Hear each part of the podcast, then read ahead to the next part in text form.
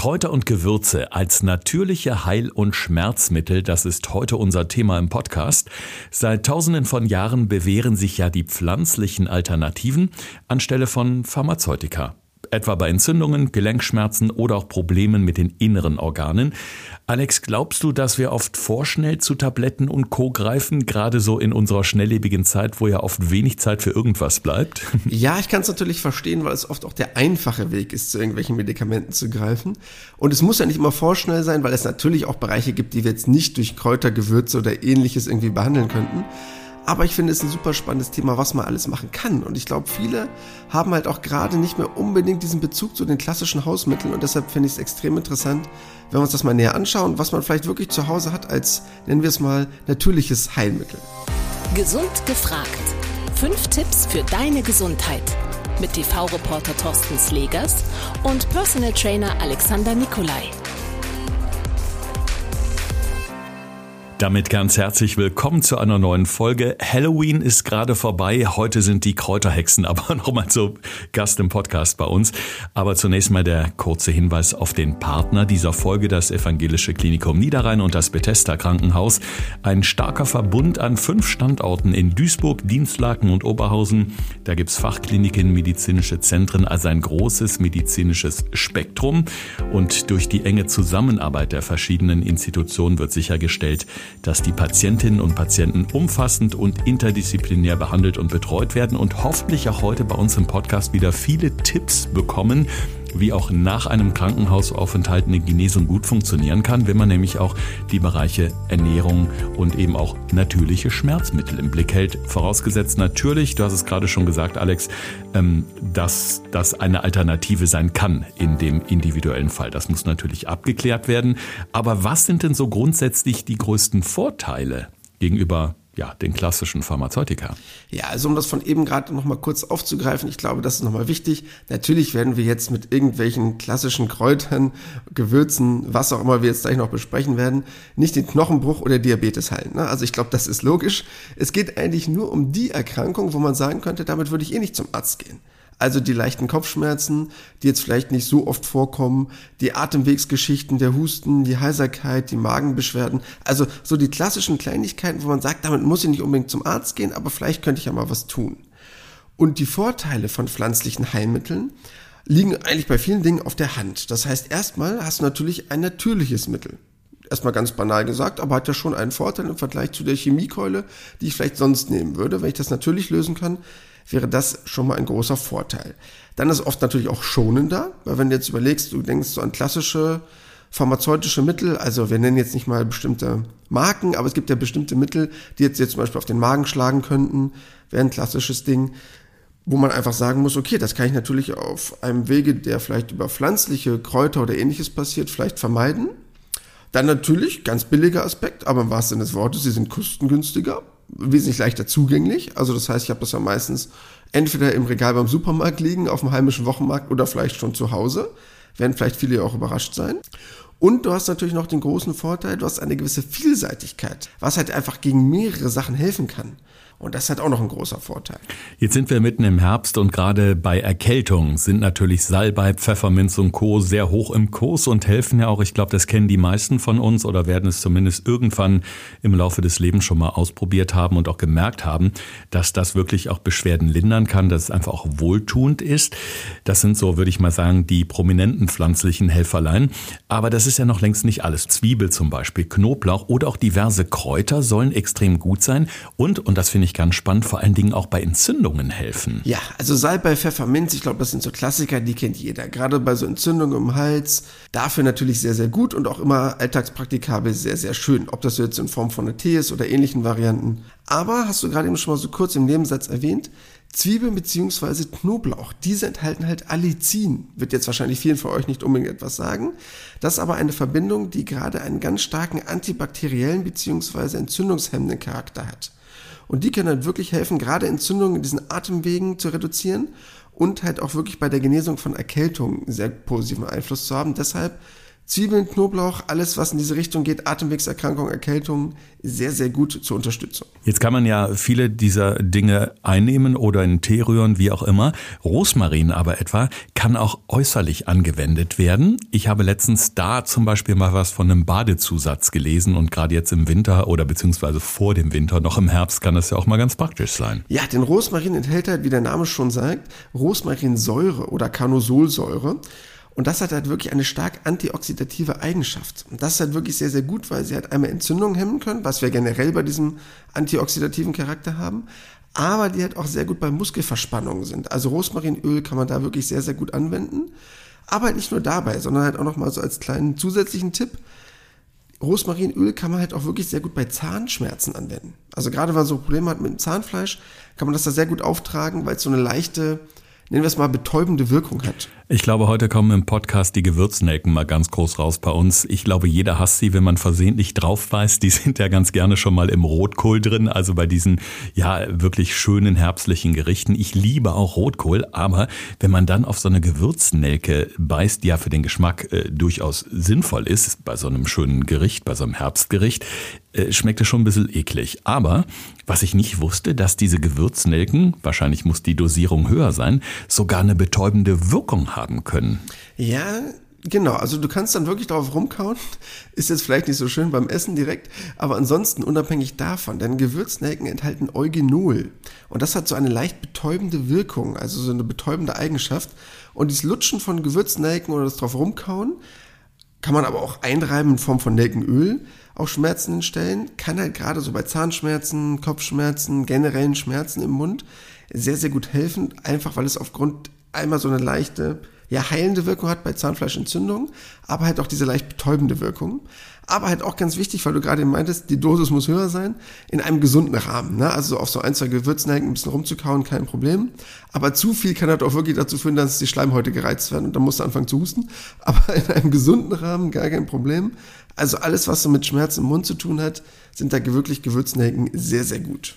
Wenn man sich so nach pflanzlichen Alternativen umschaut, dann kommen Eltern mit kleinen Kindern ja nicht um Arnika rum. Das kenne ich auch noch, als unser Sohnemann kleiner war. Die nimmt man ja ganz oft mal in Form ja von so Globuli, diesen kleinen Kügelchen, die dann auch noch süß schmecken, wahrscheinlich damit die Kinder sie überhaupt essen. Aber damit kann man ja zum Beispiel vorsorgen oder es soll zumindest helfen, wenn jetzt zum Beispiel ein Kind gefallen ist, dass da nicht so eine Schwellung, so eine, so eine Beule etwa am Kopf oder so entsteht. Ähm, ist das immer noch so? Ähm, Stand der in Anführungszeichen Wissenschaft, dass das so gut hilft? Ja, also Arnika in Form von Salben, in Form von Tinkturen finde ich sehr, sehr gut, weil diese Extrakte der Arnika-Pflanze wirklich eine schmerzlindernde, aber auch entzündungshemmende Wirkung haben können. Deshalb hat das schon eine Berechtigung in Form von Salben. Aber, nur mal kurz, weil du es gerade eben erwähnt hast, so Globuli und Co. Ja, jetzt mögen uns vielleicht einige entfolgen, das Risiko gehe ich jetzt ein, aber wenn ich Globuli schon höre, ne, stellen sich mir schon die Nackenhaare auf. Also Homöopathie ist ja gar nicht meins.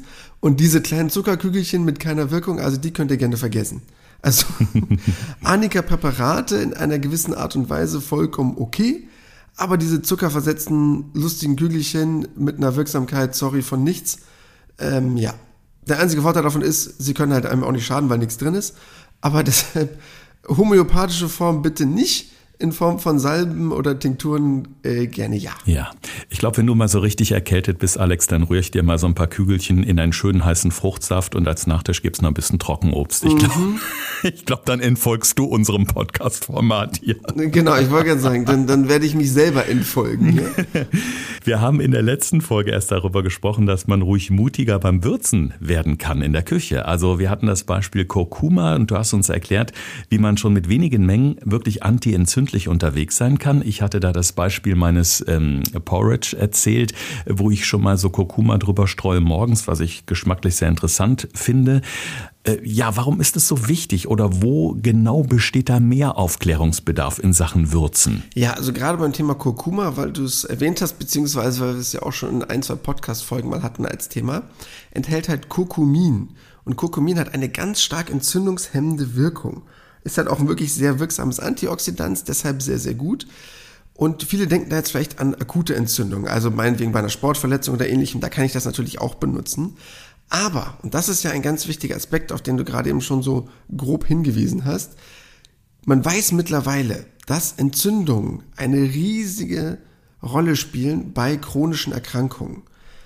Und bei diesen chronischen Erkrankungen oder gerade sich langsam entwickelnden Erkrankungen, also wie zum Beispiel oft Herzerkrankungen, Krebs, aber auch Arthritis, also chronische Entzündungen im Körper, da kann halt wirklich eine antientzündliche Ernährung, aber halt auch gerade über Kräuter und Gewürze, wie es zum Beispiel auch bei Kurkuma der Fall ist, eine extrem große Rolle spielen, dadurch etwas dagegen zu tun. Und deshalb bin ich zum Beispiel auch ein großer Kurkuma-Fan, weil man einfach mittlerweile weiß, dass diese Silent Inflammation, also diese stillen Entzündungen oder sich langsam entwickelnden Entzündungen, einen riesengroßen Faktor spielen bei sehr, sehr schwerwiegenden Erkrankungen, wenn die sich über Jahre oder Jahrzehnte entwickeln im Körper. Was ich ganz spannend finde, in der Vorbereitung zu der heutigen Folge habe ich verschiedene Artikel gelesen und bei einigen Dingen habe ich mir gedacht, ja, die Sachen, die isst du in deinem Alltag und du machst eigentlich gar nicht so Gedanken darüber, wofür sind die eigentlich gut. Und ich war erstaunt, wie viele dieser Produkte, die ich auch regelmäßig esse, doch wirklich eine tolle Funktion haben können. Ähm, um mal zwei Beispiele zu nennen, Paprika oder Paprikafrüchte und Chili. Jetzt wissen wir, wir scharf oder scharfe ähm, Lebensmittel, dass die ja auch oft eine sehr, sehr gute Wirkung im Körper haben. Aber gerade Paprikafrüchte und Chili gelten als hilfreich bei neuralgischen Schmerzen. Ich glaube, das müssen wir einmal klären, was man darunter versteht. Aber wenn man das über einen langen Zeitraum anwendet, dann entfaltet sich irgendwann auch wirklich eine gute Wirkung. Über welche Beschwerden sprechen wir da genau? Ja, also neuralgische Schmerzen, die damit schon mal was zu tun hatten, die wissen es, alle anderen vielleicht nicht. Das wäre jetzt aber zum Beispiel Schmerzen, die mit Nervenirritationen einhergehen. Also Neuralgien oder ähnliches, klassisches Beispiel, die ausstrahlenden Schmerzen, die du hast, wenn du einen Bandscheibenvorfall hast. Ähm, kannst du aber auch durch andere Geschichten haben, wenn du eine ESG-Blockade hast und hast den Nerv irritiert, also ein Problem im Becken, die so gerne mal ausstrahlen. Also das sind so klassische Neuralgien. Und da kannst du halt wirklich sehr, sehr gut was dagegen tun, weil zum Beispiel Chili oder die Chilischote an sich enthalten halt Capsaicin. Und das ist halt eine Verbindung, die wirklich in der Lage ist, Schmerzsignale im Nervensystem zu blockieren, beziehungsweise abzumildern. Und gerade bei diesen Geschichten, bei Nervenschäden, Neuralgien, kann das halt wirklich sehr, sehr hilfreich sein.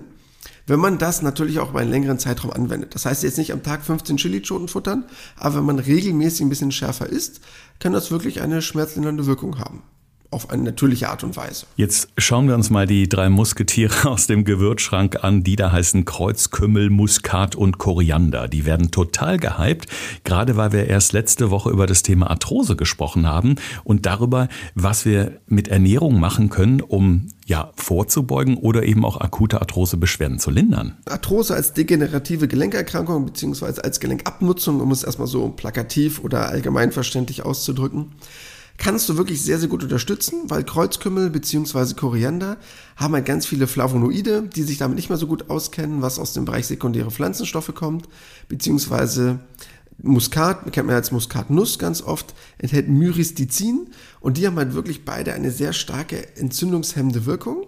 Und gerade bei Arthrose, also gerade bei der Linderung von Gelenkschmerzen, generell aber auch bei Entzündungen, die halt oft mit Arthrose ja verbunden sind in Form von einer Arthritis, kannst du das Ganze sehr, sehr gut unterstützen. Deshalb diese, wie hast du so schön genannt, die drei Musketiere da, äh, kannst du da sehr, sehr gut und sehr gerne anwenden. Jetzt kommt bald die Weihnachtszeit und ich habe gerade erst äh, einen leckeren Punsch mit einer Zimtstange getrunken. Also was richtig schönes Heißes, was gut aufwärmt und so für den vorweihnachtlichen Geschmack eben die Zimtstange.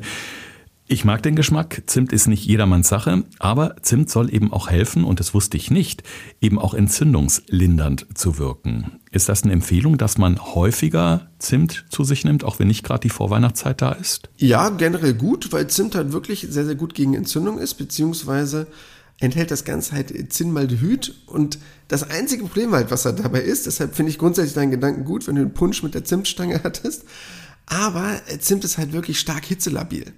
Also das heißt, äh, da kommt dann leider nicht mehr so viel davon an, was dann da dementsprechend drin ist, weil das halt durch Hitze sehr stark zerstört wird. Deshalb, Zimt an sich ist ja cool, weil es ja wirklich einen sehr, sehr schönen süßen, warmen Geschmack hat, also was man ja oft nicht hat. Und deshalb passt es halt zu vielen Gerichten gut. Aber Zimt wäre halt sowas, das sollte man wirklich erst bei der Zubereitung von Gerichten erst ganz am Ende dazu tun, weil man sonst vorher leider schon zerstört hat. Deshalb, ja, grundsätzlich Idee gut, äh, in alkoholischen Getränken beziehungsweise in sehr heißen Getränken dann halt leider nicht mehr so gut. Also kommt trotzdem noch was im Körper an, aber leider einfach nicht so viel. Mhm. Ich muss gerade an eine Fernsehreportage denken, Alex, die wir mal zusammen gemacht haben, wo wir so generell über das Thema Würzen gesprochen haben. Da hast du damals gesagt, Salz und Pfeffer ist halt der Klassiker. Äh, sollte man eben auch nur in Maßen nehmen. Paprika und Curry kennen vielleicht auch noch viele. Aber ich weiß, dass du ein großer Freund davon bist, eben auch so ein bisschen exotischere Geschmacksrichtungen mal auszuprobieren. Also Kurkuma hatten wir eben schon besprochen. Aber was wäre denn auch noch sowas, wo du sagen würdest, also das ist was, das müsste eigentlich mal so ein bisschen prominenter beworben werden, denn wir wissen ja alle, der Salzkonsum ist bei den meisten von uns viel zu hoch. Was wären denn die besseren und gesünderen Alternativen? Ja, also ich würde zum Beispiel einmal sagen Thymian. Thymian, weil nämlich Thymian wirklich sehr, sehr gut ist, auch bei Atemwegserkrankungen, was viele vielleicht gar nicht so wissen oder kennen. Perfekt, äh, was so das Thema Husten oder ähnliches angeht. Und kann man gerade, weil es mir jetzt einfach gerade aufgrund der Jahreszeit einfällt, ähm, wir haben jetzt so das Ende der Pilzsaison und Thymian passt perfekt zu Pilzgerichten. Also Thymian, also alle, die jetzt gerade vielleicht von Husten oder ähnlichen Problemen geplagt sind, würde ich Thymian empfehlen, gerade zu Pilzgerichten, coole Sache. Fällt mir gerade so spontan ein. Und ähm, was ich auch noch sehr, sehr gut finde, was aber auch bei vielen Leuten einfach so untergeht, äh, Süßholzwurzel. Kennen vielleicht viele gar nicht, ist aber perfekt bei allen Geschichten, die so mit dem Magen zu tun haben. Also Gastritis, Magenschleimhautprobleme, Magengeschwüre, Sodbrennen, also alles, was in diese Richtung geht, hat nämlich eine sehr, sehr schöne krampflösende Wirkung, reguliert auch sehr gut die Säuresekretion, also was diese Geschichten angeht. Ähm, deshalb vom gesundheitlichen Aspekt sehr, sehr gut und hat halt auch mal so einen süßlichen Charakter. Also gerade was so in Richtung Tee geht, weil man ja oft bei Kräutern und Gewürzen immer an eine gewisse Schärfe denkt oder an einen relativ intensiven oder strengen Geschmack. Ja, so spontan sind das so zwei Sachen, die ich vielleicht mal reinschmeißen würde. Mhm, Finde ich spannend. Also diese Süßholzwurzel, da kann man doch auch so drauf rumkauen, oder? Ich meine, ich hätte das irgendwann mal ausprobiert sogar. Oder in welcher Form schmeißt man die ins Essen rein? Erste Variante, die mir gerade so in den Kopf kam, wäre halt zum Beispiel der Tee ähm, weil es halt einfach eine ganz coole Variante ist, weil es ja ganz viele Leute gibt, die sagen so, oh, ich muss da noch irgendwas Süßes reintun oder irgendwas mit Zucker oder sowas in der Richtung. Könnte man halt zum Beispiel auch mit Süßholzwurzel mal süßen. Mhm. Wäre halt mal eine Alternative, um einfach mal eine neue Variante mit reinzubringen und parallel halt auch noch toll was für seine Gesundheit zu tun. Ja, klingt gut und die Winterzeit, finde ich, bietet sich da vor allen Dingen an, gerade so auch in Sachen Tee, einfach mal ein paar Sachen auszuprobieren. In vielen Fällen ist es sicherlich sinnvoll, auf pflanzliche Alternativen zurückzugreifen, statt direkt in den Tablettenschrank zu greifen. Dennoch müssen wir natürlich ganz klar sagen, dass ein Rumexperimentieren auch nicht Sinn und Zweck der Übung ist, wenn man jetzt Beschwerden nicht wegbekommt oder über längeren Zeitraum Schmerzen hat. Wie stehst du so grundsätzlich dazu? Sollte man in jedem Fall so bei ja, Beschwerden, wo man so unsicher ist, erstmal zum Arzt gehen oder ruhig erstmal so ein bisschen was Pflanzliches ausprobieren? Denn viel falsch machen kann man ja eigentlich nicht ich sag's mal ganz banal, wenn man so klassische Alltagsprobleme hat, wie ein bisschen Probleme mal mit dem Magen, mit ein bisschen Kopfschmerzen, mal Husten, Heiserkeit, Schnupfen, das sind ja eh so Sachen, sind wir mal ganz ehrlich, damit würde ich auch nicht sofort zum Arzt rennen. Wenn das immer wieder vorkommt, logisch muss ich das natürlich mal ärztlich abklären lassen, aber das sind eigentlich so Sachen, wo ich sagen kann, komm, gar kein Problem, wir greifen mal in die Hausapotheke. Und da finde ich das auch wirklich sinnvoll. Aber wenn ich wirklich gewisse Probleme habe, also zum Beispiel gewisse Medikamente einnehme oder zum Beispiel gewisse Allergien habe, dann ist da auch Vorsicht ja, ein bisschen geboten. Und wenn ihr Probleme habt, zum Beispiel mit solchen Themen wie Blutgerinnung, wie Thema Bluthochdruck, wenn ihr Antidepressiva einnehmt, wenn ihr Herzprobleme habt, dann sollte ich schon darauf achten, ob ich dann gewisse Hausmittel anwende. Gerade bei Blutverdünnern, wo man darauf achten sollte, beeinflussen können. Also darauf sollte man dann schon achten. Aber jetzt mal ganz ehrlich, bei so klassischen Kleinigkeiten kann da eigentlich nicht großartig was passieren. Und man kann das ja dann vor allen Dingen immer noch mit der Ärztin oder dem Arzt besprechen, wenn man vielleicht selbst gerne auf pflanzliche Alternativen zurückgreifen würde und sich dann nochmal den medizinischen Rat einholen. So, viele tolle Tipps in dieser Folge mal wieder. Und äh, wie ihr mit den Kräuter und Gewürzen, sagen wir mal, die Alltagswehwehchen besser in den Griff bekommt, gibt's hier nochmal zusammengefasst in unserer Rubrik Fünf Tipps für deine Gesundheit. Thorsten fragt, Alexander antwortet. In diesem Podcast erfährst du alles über Ernährung und Fitness. Einfach erklärt und mit konkreten Tipps für deinen Alltag. Punkt Nummer eins nämlich die Erkältung. Ich glaube, die Klassiker kennt jeder, sowas wie Salbe oder Pfefferminz, gerade für den Hals oder für die Atemwege, aber halt auch wirklich sehr, sehr gut dabei, darauf zu achten, dass man vielleicht mal in den Bereich Zwiebel zurückgreift oder auf den Knoblauch zurückgreift, denn die enthalten Allicin und das ist auch wirklich sehr, sehr gut für die Atemwege. Punkt Nummer zwei. Was tun bei Verspannungen? Sehr, sehr gute Variante Rosmarinöl, weil es wirklich dabei helfen kann, Verspannungen zu lindern. Deshalb einfach mal aufs Rosmarinöl zurückgreifen und damit das Ganze massieren. einreiben, eincremen, wirklich sehr, sehr gute Variante, um da unterstützend etwas zu tun. Punkt Nummer drei: Die Zahnschmerzen bzw. Probleme mit dem Zahnfleisch wirklich sehr, sehr gut nelken.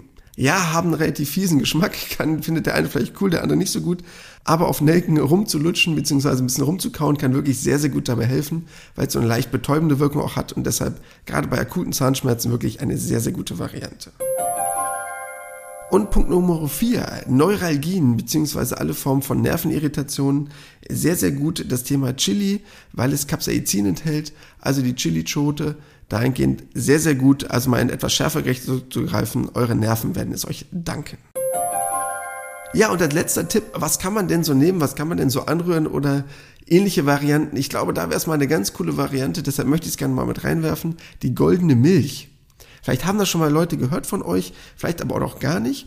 Goldene Milch enthält logischerweise einmal Milch, aber halt auch Kurkuma, schwarzen Pfeffer, Ingwer, Honig. Also jeder mischt da ein bisschen was anderes rein, aber das sind eigentlich so die Hauptbestandteile.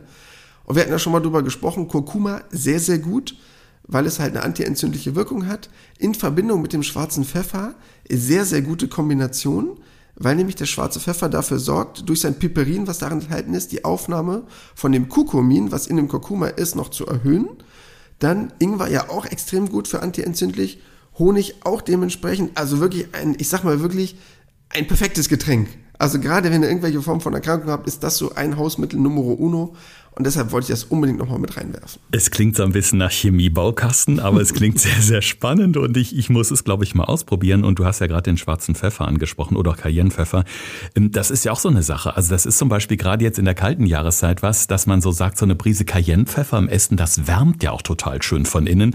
Allerdings kann ich aus eigener Erfahrung sagen, es sollte wirklich nur eine Prise sein, denn der ist 50 mal so scharf wie Chili-Pulver und äh, da geht einem im wahrsten Sinne des Wortes die Düse, wenn man es übertreibt. Aber es, es wärmt halt richtig schön. Also das finde ich auch noch so einen guten Tipp und ich glaube, der zählt auch wirklich zu den Top 10 der Herbstgewürze, der Cayennepfeffer, wenn mich nicht alles täuscht. Ja, sehr, sehr gute Variante. Außerdem hat es ja halt durch diese Form von Inhaltsstoffen auch noch eine unterstützende Wirkung für andere Sachen.